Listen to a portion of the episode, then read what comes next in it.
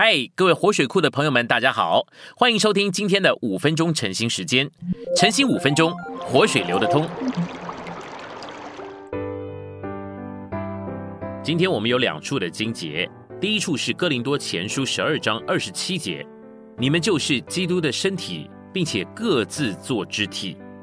第二处是马太福音十六章十九节，我要把诸天之国的钥匙给你，凡你在地上捆绑的。必是在诸天之上已经捆绑的；凡你在地上释放的，必是在诸天之上已经释放的。我们来到信息选读，我们必须取用基督升天的立场来祷告，但是我们必须看见，这个立场不是为着个人，反之，这个立场是为着身体。基督是头，我们是身体。今天我们作为基督的身体，需要支取基督升天的立场。我相信这是五旬节那天以前门徒们祷告的方式。我相信借着圣灵的帮助，他们祷告求主向地上的人证实他的升天。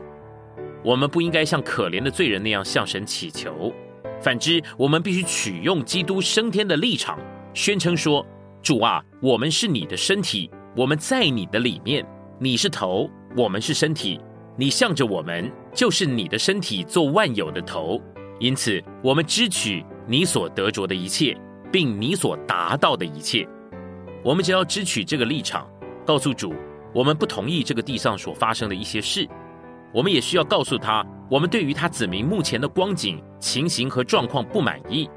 我们需要忘记一切我们个人的难处，而宣告说：“哈利路亚！我是身体的肢体，身体是在头里，而在万有之上的头是在天上。”身体既然分享了头的权柄，主就告诉他的门徒：凡他们在地上捆绑的，必是在诸天之上已经捆绑的；凡他们在地上释放的，必是在诸天之上已经释放的。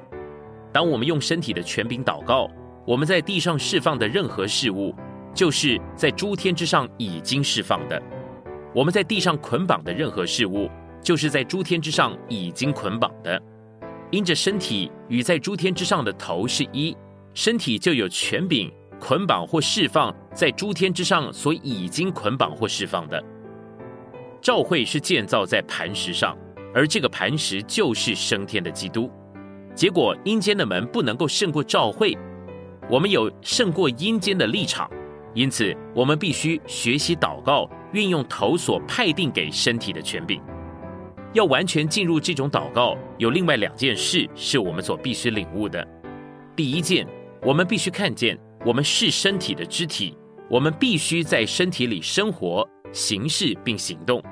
第二，在我们的日常生活之中，我们必须一直穿上新人。新人是由头和身体，就是基督和教会所组成。在消极的一面，我们需要脱去旧人；在积极的一面，我们需要穿上新人。我们借着在身体里生活，并且穿上新人，就能够运用头所赐给身体的权柄。我们需要看见升天基督的意象，并且学习权柄的祷告。两千年来，这些事情被忽略了，但是我们相信，在这个末后的日子，主要恢复这些事。我们太多时候不取用基督升天的立场，不支取他所得着并达到的。然而，我们相信主要恢复这个失去的立场。这是美地的最高峰、最高的山，在这个末后的日子，主要恢复这个最高峰、这个最高的山。我们必须领悟这个事实，取用这个立场，支取头所得着并所达到的。这是召会得胜的祷告，这是时代的祷告。今天的晨兴时间，你有什么摸着或感动吗？欢迎在下方留言处留言给我们。如果你喜欢今天的内容，欢迎你们订阅、按赞，并且分享出去哦！天天取用活水库，让你生活不虚度。我们下次再见。